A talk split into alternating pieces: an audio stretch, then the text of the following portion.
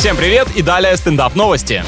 Швейцарскую пенсионерку оштрафовали за кормление чужой кошки. А чё не посадили? Вы еще говорите, что у нас в органах палочная система. Тут уже вообще не знают, до чего докопаться. В общем, животное самостоятельно наведывалось в дом к старушке за угощениями. Хозяйка осталась этим недовольна и подала в суд на соседку. Неважно, с кем живет женщина, с кошкой или мужчиной, походы налево она терпеть не станет. Но, с другой стороны, если от твоей стрипни даже питомец в другую квартиру убегает, наверное, стоит задуматься.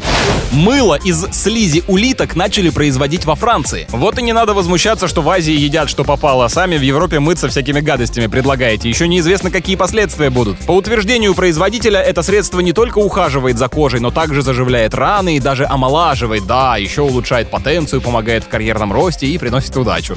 С вами был Андрей Фролов. Больше новостей на energyfm.ru.